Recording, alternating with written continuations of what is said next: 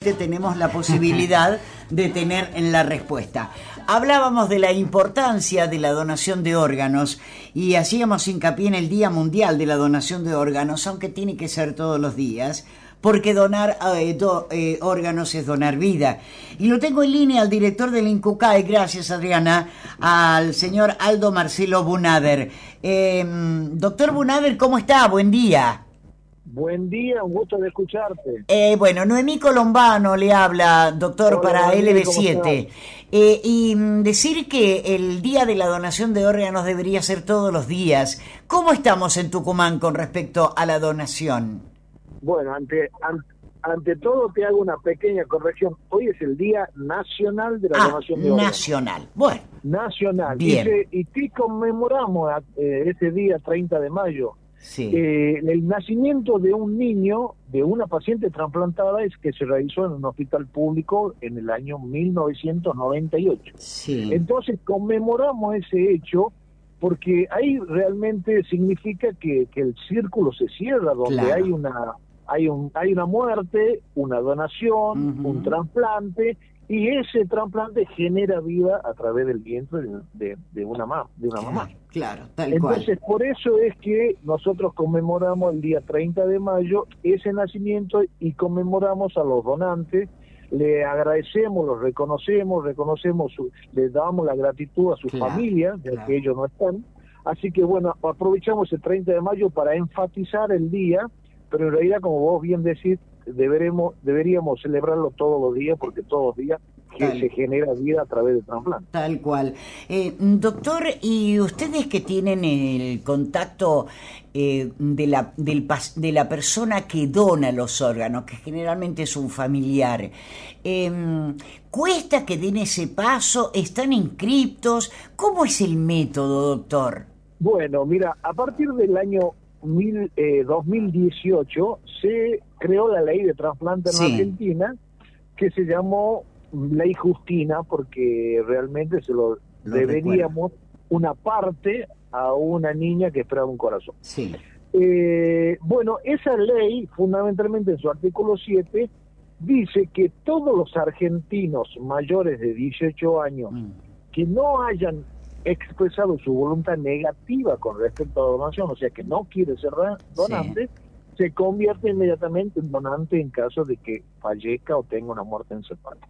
O sea, no debemos expresar nosotros nuestra voluntad de ser donante. Ya está la ley.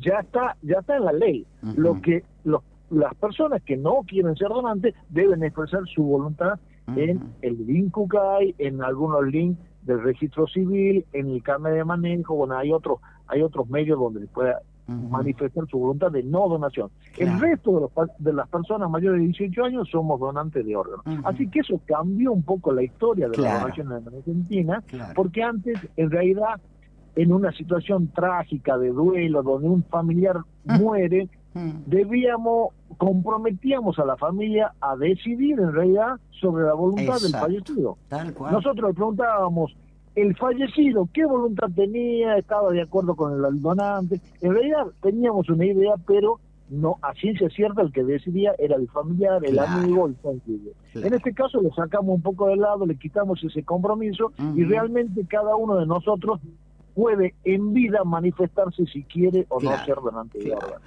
Eh, doctor, ¿y cómo estamos eh, con respecto a los... Tengo entendido que acá en los hospitales públicos, sobre todo en el Padilla, se han hecho muchos trasplantes, se trabaja mucho en el tema, ¿no? Obviamente, nosotros, en la, la provincia de Tucumán, independientemente del sector público o Sí, privado, sí. hace 10 años ocupa, está dentro de las tres primeras provincias con respecto a la donación y al Qué trasplante de órganos. Algo positivo.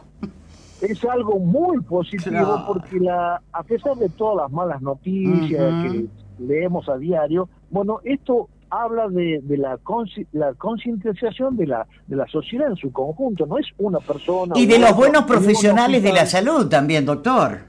Obviamente Claro. que de profesionales de la salud Claro. y de los medios de comunicación que, que nos sirven para mandar los mensajes, para difundir la, la idea de la temática. Así que es una provincia muy muy muy a- muy de acuerdo con el trasplante, está muy educada en el tema del trasplante. Mm. Cuando a una persona uno le habla de trasplante, ya sea de donación o de trasplante, casi toda, casi el 100% tiene una idea de cómo se, se, maneja el tema, dónde se hace, qué órganos pueden ser trasplantados. Así que una, hay, hay un trabajo que no es de, de, de, ahora, sino que viene de hace mucho tiempo y eso está creando una conciencia importante en Tucumán que es algo bueno para nosotros. Enhorabuena. Doctor, y en la lista de los eh, de la gente que está necesitando trasplante, ¿cuáles son los órganos más requeridos? Bueno, los órganos más requeridos acá en Tucumán, como en todo el mundo, es el riñón. Ah. Tenemos una alta una alta cantidad de pacientes que están en diálisis o que ah. tienen insuficiencias renales terminales que necesitan trasplante. Tenemos casi 100 tucumanos en lista de espera y con y hay casi 300 que están por entrar en lista de espera. O sea, una gran cantidad de tucumanos mm. que necesitan riñón. Tenemos casi 100 pacientes que necesitan hígado, mm. otros tantos necesitan córneas. Eh, gracias a Dios no tenemos ciegos que esperan córneas, sino eh, problemas de la, de la retina y de la córnea, pero no que lo deja el ciego al paciente. Y, y, otros esperan órganos intratorácicos como corazón, pulmón, que son en menor cantidad, pero igualmente importante para nosotros. ¿Y cada cuánto se dan este tipo de ablaciones aquí en Tucumán, doctor? Bueno, nosotros tenemos una alta incidencia. Hay un índice muy importante en Incucay que se llama donantes por millón de habitantes. A ver. Nosotros, nosotros estamos tercero en esa lista de mm. donantes por millón de habitantes, ah. rondando los 7.9 donantes por millón de habitantes, cuando la media nacional es de 5 puntos. O sea, casi, casi duplicamos la media nacional. A pesar de eso, tenemos toda esta cantidad de lista de espera, porque el médico en común, ya se ha amigado, digamos, por el, con, el trasplante e invita muchos trasplantes a sus pacientes. Entonces, esas listas de espera van, creciendo a pesar de que la actividad trasplantológica en la, provincia es, grande. claro, claro. Eh, doctor, ¿dónde funciona el INCUCAI? El CUCAI-TUC, el INCUCAI es la entidad nacional. Nacional. ¿Y el la función se llama Cucaytuc. Sí. Estamos en la calle Piedras 1111. Ajá. Estamos toda la mañana y hay una guardia a la tarde donde hay gente que atiende algunas emergencias o urgencias que habitualmente se dan este tipo de, prácticas médicas, ¿no? Claro, claro. Doctor, estoy prácticamente finalizando el programa. Agradecerle y ponernos a predisposición este, para cada cosa que se necesite, porque somos, este, más allá de que exija que exista la ley, eh, siempre hemos sido donantes de muy buena voluntad, sabiendo que donar órganos es donar vida y que hay que pensar en el otro, que hay que tener verdadera empatía y que ese ser que se fue vive en otra persona de alguna manera u otra con alguno de los órganos que donó. Por, por supuesto, hay que tener mucha empatía con la otra gente y además de eso, tener en cuenta que en cualquier momento mm. cualquiera de nosotros puede estar en lista de espera, nuestros hijos, un vecino, un amigo.